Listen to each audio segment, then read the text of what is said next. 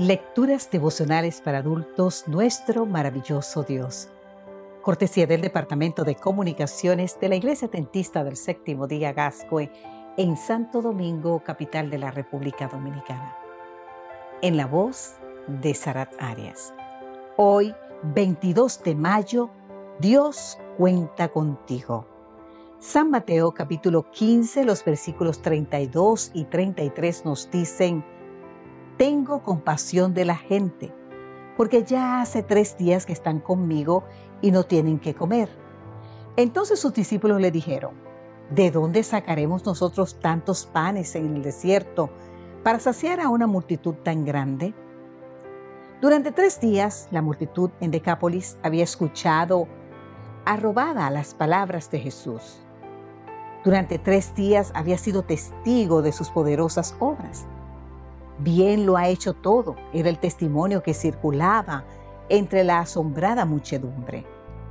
Hace a los sordos oír y a los mudos hablar. Y glorificaban al Dios de Israel.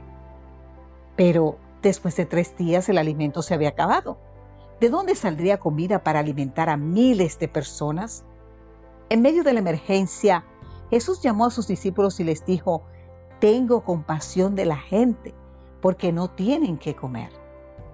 Estas son las cosas, querido amigo, querida amiga, que hace el Señor que despiertan a la vez asombro y admiración.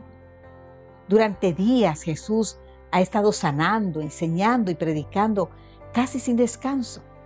Y en medio de tanta actividad, también está preocupado por la gente que no ha comido. No sé qué piensas tú, pero un Dios al que le preocupa si hay o no alimento en mi mesa, ya se ganó mi corazón. Y mientras Él reacciona compasivamente, ¿cómo reaccionaron los discípulos? Ellos preguntaron, ¿de dónde sacaremos nosotros tantos panes en el desierto para saciar a una multitud tan grande?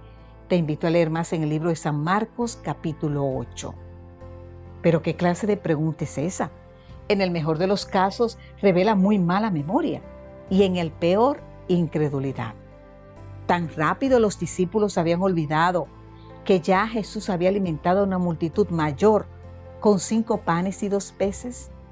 Además, ¿quién había dicho que ellos debían conseguir el alimento para tanta gente? Entonces Jesús le preguntó, ¿cuántos panes tienen ustedes? Ellos le respondieron, siete y unos cuantos pescaditos.